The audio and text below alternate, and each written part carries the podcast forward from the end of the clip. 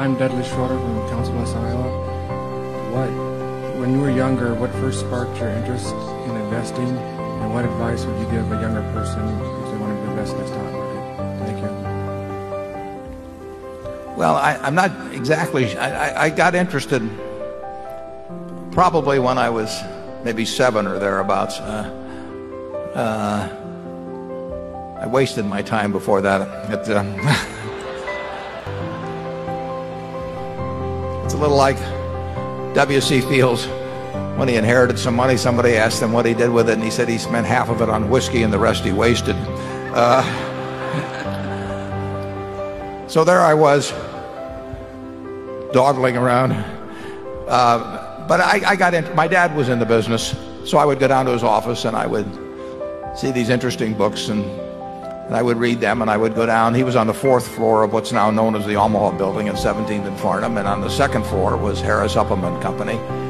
And they had a board, uh, and I would go down there. Um, the market was open on Saturdays in those days, so I could, for two hours, so I could go down on Saturday and I saw these interesting things going across the tape. And, and I just read a lot. I took, probably took every book in the Omaha Public Library, and every book they had on investing or on the stock market, basically. I was very interested in the New York Stock Exchange. I thought maybe I'd want to become a specialist when I grew up, and maybe I still will. Uh, but the, uh, uh, I took all the books out. I read them. And finally, when I was 11, I bought three shares of stock. And I didn't know. I, I was, was fascinated by the subject. My dad got elected to Congress, so now the library became even bigger. Uh, and I took all the books I could out of there on, on, on, on markets. And I used to chart and do all that sort of thing. And then finally, I read Graham's book when I was at the University of Nebraska, The Intelligent Investor, when I was 19, and that just changed my whole framework. But the advice I would give is to read everything in sight, you know, and, uh, and to start very young. It's a, it's a huge advantage uh, in almost any field uh, to start young. And uh, if that's where your interest lies, uh, and you start young and you read a lot, you're gonna you're, you're going to do well. I mean, there are no there are no secrets in this business that only the priesthood knows. I mean, it, it, you know, we do not go into we do not go into temples and look at tablets that are only uh, available to those who have passed earlier tests or anything. It's all out there in black black and white. It's a it's a simple business. It's not. It, it requires qualities of temperament way more than it requires qualities of intellect. I mean, if you've got more than 125 IQ, you can throw away the rest of the points or give them to your other members of the family or do something because you don't need it in investing. It, uh, but you do need, you do need uh, a certain temperament that enables you to think for yourself, and then you have to, you have to develop a framework. And I developed it from reading Ben Graham. I didn't come up with it myself very simple framework. And then you have to look for opportunities to that, that fit within that framework as you go through life. And you can't do something every day. You know, you can learn every day, but you can't act every day. And you know, I, I talked about reading the annual reports of Anheuser-Busch for 25 years, but I've read the reports of Coca-Cola and Gillette and all kinds of companies long before we invested in them.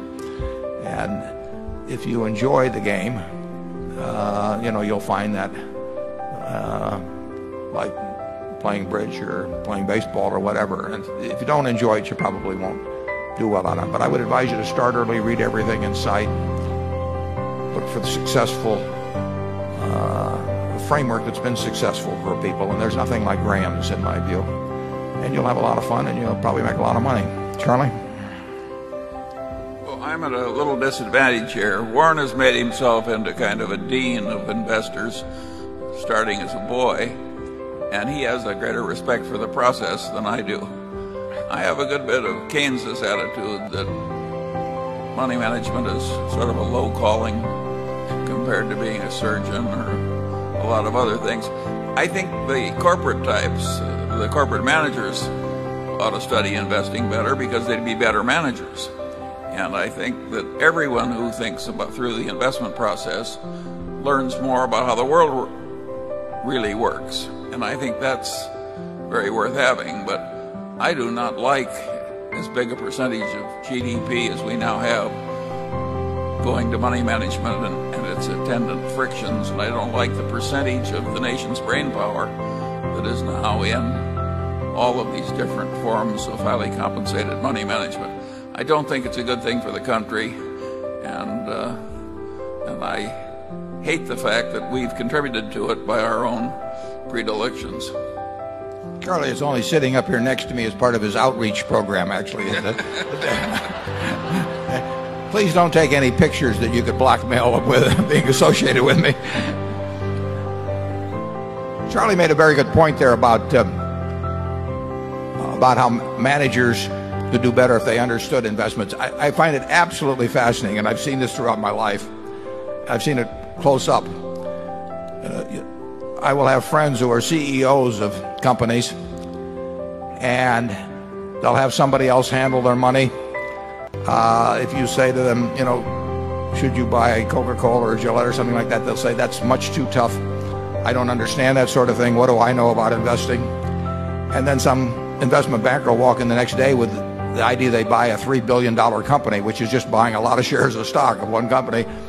And they'll run through some little two hour presentation and turn it over to a strategic planning group and think that they are then the ones that should make that decision as to whether to buy multi billion dollar businesses when they really don't feel they're qualified to, to make $10,000 decisions uh, with their own money. And it, it, it, it's, it's extraordinary what you see in corporate America in the acquisition activity. Uh, it's not, it's, it's, you know, it's a little like they say about making sausage and making laws. It's better unobserved. Um, uh, Charlie, you have any further thoughts on that? You've seen a lot of it with me. Well, I do think that the present era has no comparable precedent in the past history of capitalism. We have a higher percentage of the of attention of our intelligent classes into buying little pieces of paper and and uh, and, and getting trying to get rich doing it and in promotional activities with big profit sharing fees. Uh, I can recall no past era which had a similar concentration of this type of activity. Can you, Warren? No, but I think you would say probably too that when we've seen sort of baby versions of this, something yeah. subsequently happened that. Uh, Oh, yes. Uh, if you want to talk about what are the future implications, uh, a lot that I see now kind of reminds me of Sodom and Gomorrah. And, and we, we weren't there, incidentally. I mean, no, but but but, but, but there's a published account, and uh, and I think when you get as much sort of regrettable activity going on and sort of feeding on itself in frenzies of envy and imitation that uh, it has happened in the past that there came bad consequences. 记得关注再走哦。